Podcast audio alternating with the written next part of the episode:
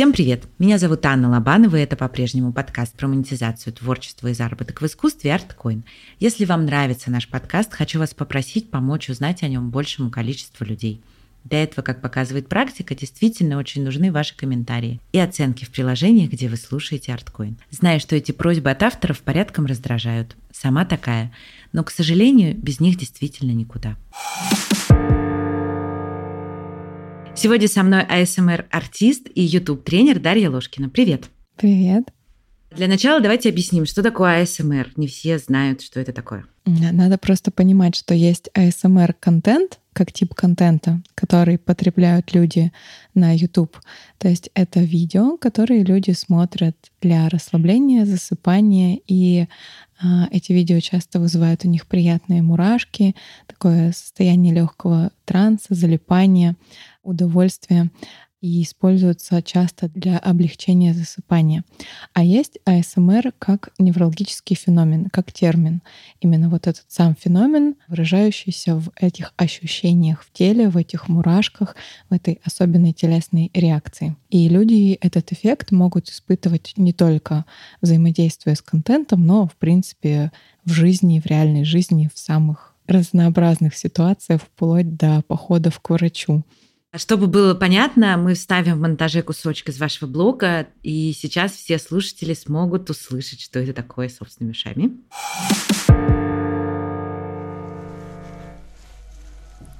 Здравствуйте. Я доктор Дарья. Я буду сопровождать вас, начиная с этого момента, до вашего погружения в крайгенный сон. Если, конечно, вы не передумаете.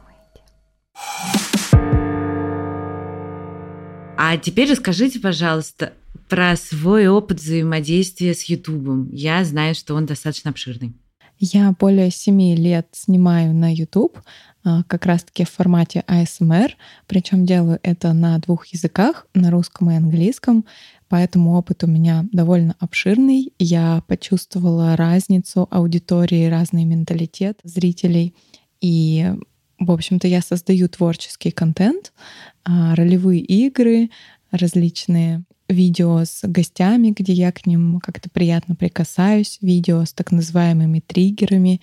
Это предметы, из которых я извлекаю звуки. Выгуливаю своего внутреннего ребенка на этой площадке на полную катушку. И при этом это моя основная деятельность, то есть э, я на этом зарабатываю. Если мы будем говорить про YouTube, то по сравнению с другими площадками, в чем его плюсы? Ну, во-первых, YouTube — это видеоконтент, то есть у каждой площадки есть есть своя специфика. Там в Телеграм все-таки больше про текст, в Инстаграм еще недавно про фото, но сейчас уже не совсем. А на Ютубе это видео, при этом именно главное отличие — это длинные видео.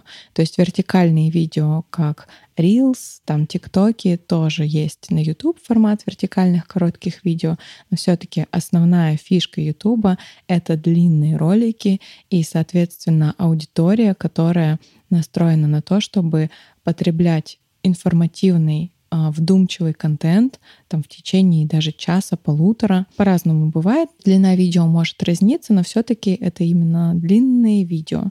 И основная еще фишка этой площадки в том, что на ней еще до недавнего времени, возможно, была полноценная встроенная монетизация. То есть ни Инстаграм, ни Телеграм, ни какая другая площадка нам не платит за то, что мы создаем контент.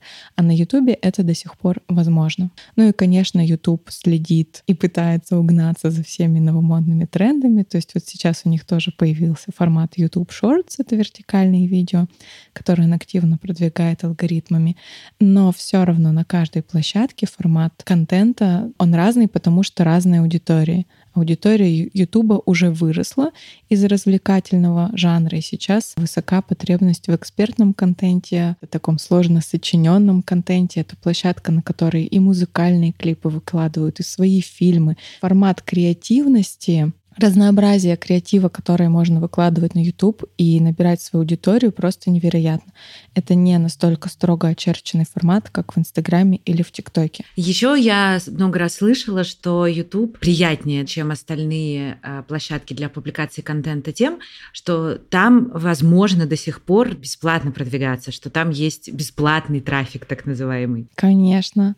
Да, я не знаю, почему многие об этом не в курсе или как-то недооценивают эту возможность, не пользуются ей, но YouTube всегда был и остается площадкой, на которой в первую очередь самое классное продвижение — это органическое продвижение. Самое главное — это научиться создавать качественный вовлекающий контент, и тогда это безграничное море вечно зеленого трафика вам доступно. То есть ни одна площадка, наверное, не предоставляет таких возможностей органического роста, ну, кроме разве что ТикТока, но сейчас ТикТок не работает, поэтому нищетово. Вечно зеленый трафик — это а, мы так называем видео, которые актуальны годами. То есть человек, например, создал какое-то видео, и если информация в нем актуальна, то я могу наткнуться на это видео и спустя пять лет. И все эти пять лет это видео будет генерировать автору трафик, просмотры, подписчиков и так далее. И это очень круто. То есть это не контент-однодневка. Вы сказали про вовлекающий контент. Что вы имеете в виду? А я всегда советую любому начинающему автору сначала понять, в какой нише он хотел бы делать свое высказывание, и первым делом произвести такой небольшой чекап ниши. То есть вбивать в поисковой строке э, какие-то ключевые слова и посмотреть, что уже сделано в этой нише другими авторами. Во-первых, проверить нишу на жизнеспособность, посмотреть вообще, существуют ли каналы на эту тему, какого они размера, сколько набирают видео в этой категории, то есть какая примерно, так сказать, емкость рынка. В художественной среде мы называем это поиск аналогов или поиск референсов, а в случае видеоконтента, да, это можно назвать анализом конкурентов или анализом ниш. Это вот отвечая на вопрос, что следует сделать автору еще до старта, до того, как он вообще приступил к какой бы то ни было съемке видео. Отвечая на вопрос, что по сути глобально является рецептом вот этого качественного контента, да, вовлекающего, тут есть несколько факторов. Во-первых, это понимание аудитории, то есть контент — это контакт. Точка контакта в данном случае у нас площадка. То есть, с одной стороны, нужно понимать, как работает площадка. На каждой площадке есть определенные свои правила. Например, система оптимизации видео, как правильно видео нужно назвать, как правильно расставить там теги и так далее, какие-то вот такие поисковые моменты нужно понимать, как работает алгоритм для того, чтобы он предлагал ваши видео. Это одна из важных частей этого уравнения. Вторая важная часть уравнения — это медиа-аудитория, то есть понимание того, что на самом деле интересно зрителю в вашей нише. Нужно анализировать тренды, нужно чувствовать свою аудиторию и пытаться наладить с ней контакт для того, чтобы действительно говорить на те темы, которые ей интересны. То есть рецепт качественного контента — это в первую очередь создание контента, с которым аудитории будет интересно взаимодействовать. Я вот люблю приводить такой пример, что когда у нас диалог не клеится, то может быть ошибка да, на том конце, что мы не слышим собеседника, мы не чувствуем, допустим, что ему интересно, и говорим там о чем то своем. И также и авторы допускают эту ошибку. Они создают свои YouTube-каналы, на них условно назовем красуются, демонстрируют демонстрирует себя, не чувствуя, что вообще актуально это высказывание, интересно это, или, может быть, не только в теме дела, но и в подаче. И тут мы переходим к третьей важной части этого уравнения — это личность. На моем пути развития и работы с Ютубом я прошла путь огромного личностного роста и внутренних трансформаций. То есть если сравнить то, как я выглядела 7 лет назад и как я выгляжу сейчас, какое состояние я транслировала 7 лет назад и какое сейчас, это как будто бы два разных человека человека. То есть мои зрители говорят, что я даже помолодела как будто бы время пошло вспять. Вот эта вот работа с собой, со своей психологией, со свободой быть собой, свободой проявляться, свободой затрагивать какие-то темы, в том числе достаточно щепетильные, на которые не принято высказываться, на которые есть какой-то противоречивый отклик аудитории, что вызывает всегда резонанс определенный. То есть настройка этого контакта — это и работа с собой, и работа с пониманием своего зрителя, и работа с площадкой. Не всегда всегда человек себе ставит задачей много подписчиков, много просмотров.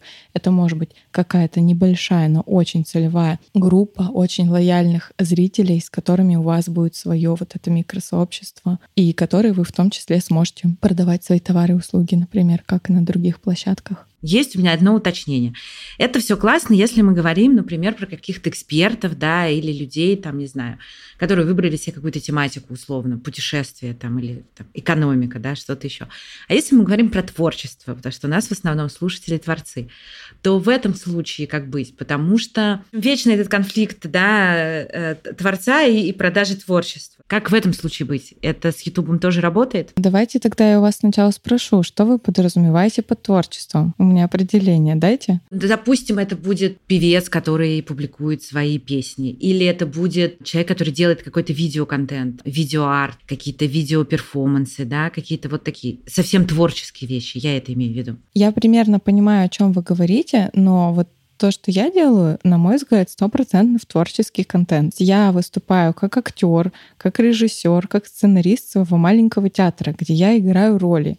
И там, я придумываю полностью сценарий, я там кем только не была в этих ролях. Я полностью создаю фоны, я полностью придумываю этот свой микромир. И я считаю, что формула, которую я обрисовала, подходит для любого блога, потому что очень часто музыканты, которых вы привели в пример, или там какие-нибудь э, там digital-художники задаются вопросом, а почему я такую классную штуку делаю, и я не популярен? И тут мы возвращаемся к той самой формуле. Вот у нас есть, допустим, музыкант или digital-художник, и мы смотрим, что из этой формулы вываливается.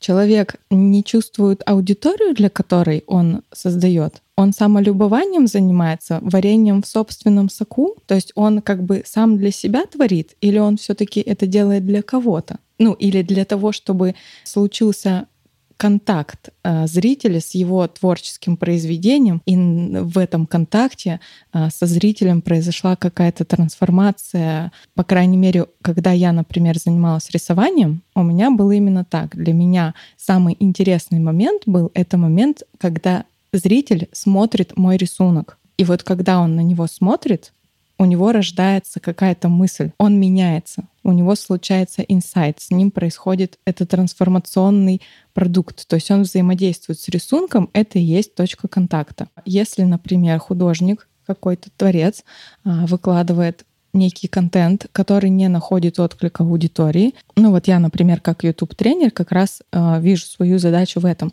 Своим опытным взглядом посмотреть и понять, что вываливается из формулы. То есть не нужно менять мысли, не нужно менять ценности, смыслы, которые человек пытается доносить. Но, возможно, нужно подкорректировать форму, в которую он доносит эти мысли, чтобы это было более резонансно и более понятно. А возможно, нужно подкорректировать формат с точки зрения адекватности площадки, на которой автор делает свое высказывание. То есть если один и тот же художник, например, подает свои работы в разные музеи, к примеру, он же понимает, что, допустим, для этого музея это адекватно, или там для этой тематики выставки это адекватно, и мне нужно немножко там что-то подкорректировать для того, чтобы я мог свое высказывание вписать в контекст. Точно так же и с площадкой YouTube. То есть понятно, что творцы хотят просто сесть сразу же. Первое, что из них, так сказать, исторглось, выставить на суд людей и ждут оваций. И иногда это срабатывает, а иногда нужно пройти некий путь трансформации для того, чтобы наладить этот контакт с миром, с аудиторией. А самое первое, что мы все равно должны определить, это то, про что мы, что есть наши ценности, наши смыслы. В диалоге же бывает и ошибка потерять себя, то есть люди, которые там, не знаю, слишком сильно пытаются угодить собеседнику и теряют свой голос, это тоже ошибка. Часто люди, пытаясь угнаться за популярностью, подписчиками, просмотрами, они заигрываются в тренды и теряют себя. Они теряют э, весь смысл и удовольствие от того, чтобы продолжать делать то, что они делают, проявляться, потому что там уже нет их. И вот этот баланс, как и в отношениях, нам очень важно соблюдать, не потерять себя, но слышать другого, корректно донести свою мысль, точно так же и в любом творческом продукте. Но себя мы никогда не теряем. Чуть раньше вы сказали про то, что есть э, прямая монетизация Ютуба, да, и это тоже плюс площадки. Но, насколько я знаю, в России сейчас она отключена. Какие варианты в этом случае остались при работе с Ютубом? Я имею в виду монетизацию. Во-первых, YouTube до сих пор предоставляет возможность встроенной монетизации. По достижению тысячи подписчиков и 4000 часов просмотров длинных видео с короткими там немножко по-другому, вы можете подать заявку на то, чтобы стать партнером YouTube. И это до сих пор работает для людей, которые находятся не в России или создают свой контент для людей не на русском языке. Ну, то есть сейчас проблема с тем, чтобы, что зрителям из России реклама не показывается, и, соответственно, подать заявку на партнерство сейчас тоже невозможно. Что касается людей, которые в остальных частях э, света находятся, для них это все еще работает.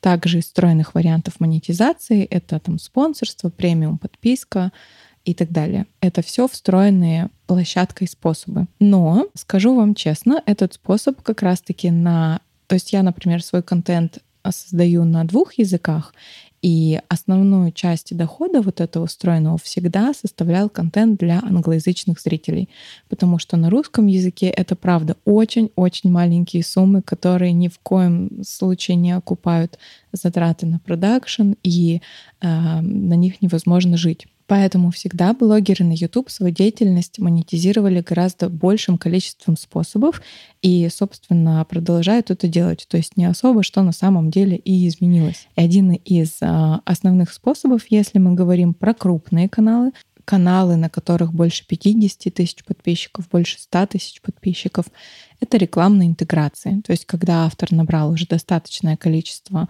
аудитории, создавая свой контент, и может монетизировать себя как рекламную площадку.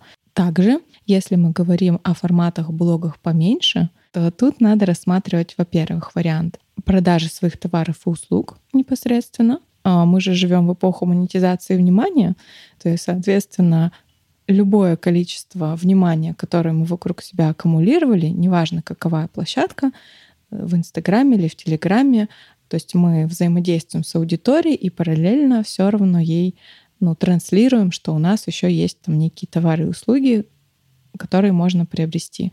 И это нормально, и точно так же работает и на площадке YouTube. Из интересных способов, о которых, может быть, не все знают, это существование таких площадок, как Patreon и Boosty, которые на самом деле творцами по всему миру используются очень активно. По крайней мере, Patreon — используются и художниками, и музыкантами, и иллюстраторами, и даже врачами. То есть там практически в любой нише а, можно найти способ, какой там дополнительный контент по системе подписки зрители могут потреблять, подключаясь к этим площадкам. Бусти — это аналог Патреона, который сейчас именно развивается активно для русскоязычных. Это такие основные, наверное, способы. Ну и еще один есть вариант — это стриминг.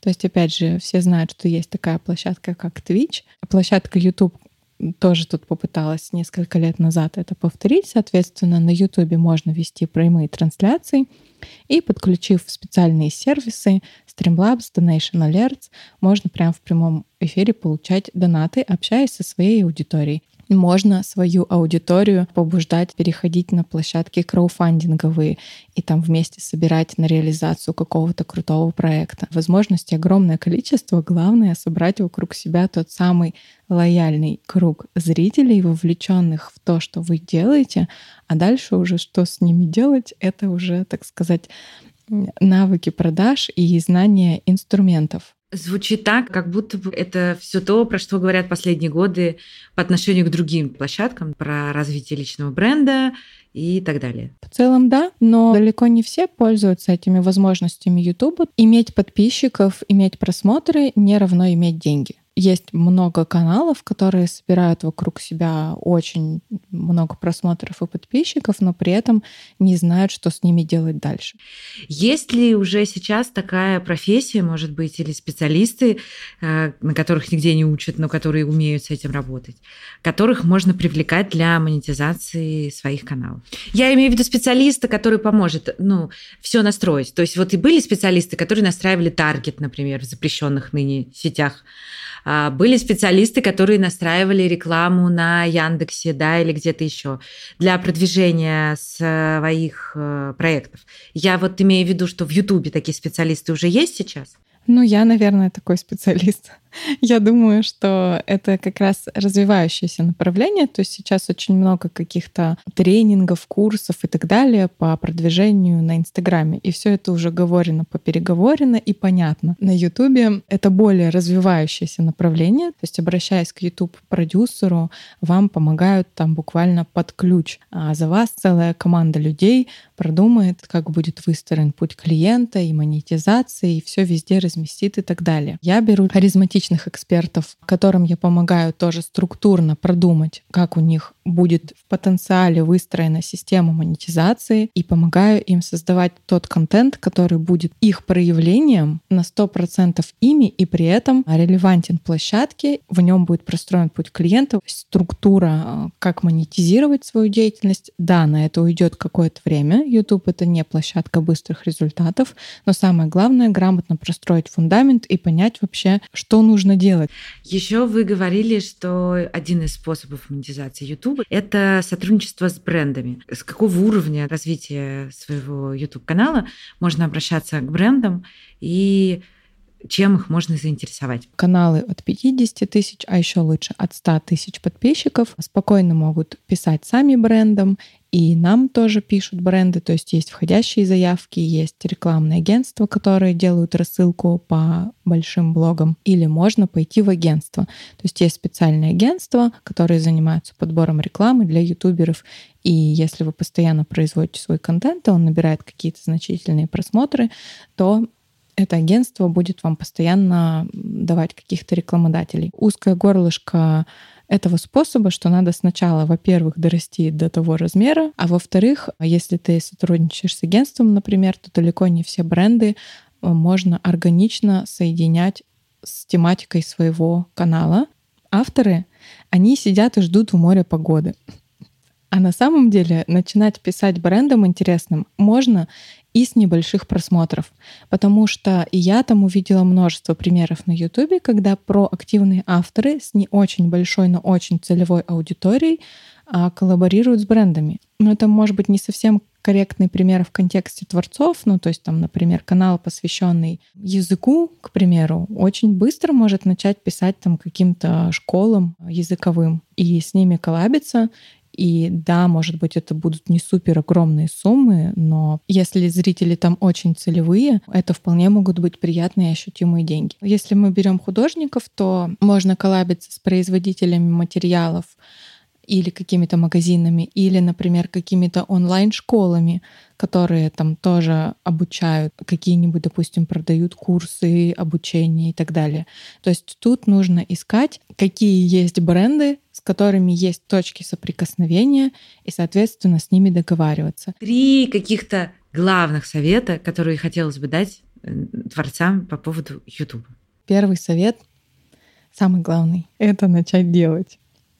Есть очень многие люди. Совет из разряда капитан очевидность, но тем не менее именно Именно этого большинство людей не делают. Вторая ошибка. Очень часто люди выкладывают что-то, и понятно, что в этот момент они из своей уязвимости действуют, да, то есть они открываются перед аудиторией, наконец-то они решили сделать этот шаг, они его делают. И вот они уже такие готовы к тому, что на них обрушится там, я не знаю, куча хейта или наоборот, ждут позитивных откликов, а реакции вообще нет никакой. И это людей повергает в такой ступор, они бросают, они даже дальше не пытаются. Это как с самолетом. Вот на старте он больше всего тратит энергии. Вот эти первые самые подписчики на Ютубе, первые шаги, э, все знают, что набрать 100 подписчиков или 1000 подписчиков гораздо сложнее, чем даже потом набрать 10 тысяч и 100 тысяч. Еще один совет вытекает из того, о чем мы говорили ранее. Важно на Ютубе создавать контент с вирусным потенциалом. На Ютубе у нас есть контент для привлечения внимания и контент для удержания внимания. Не все ролики должны быть вот эти трендовые, хайповые, кликбейтные и так далее. Но такие ролики должны быть. И каждый автор должен в своей нише найти эти точки пересечения с актуальными сейчас темами, которые набирают просмотры для того, чтобы иметь доступ к новой аудитории. Надо просто быть реалистом, понимать, как работает площадка, любая, и находить эти точки соприкосновения с тем, что актуально, и тем, что при этом важно тебе.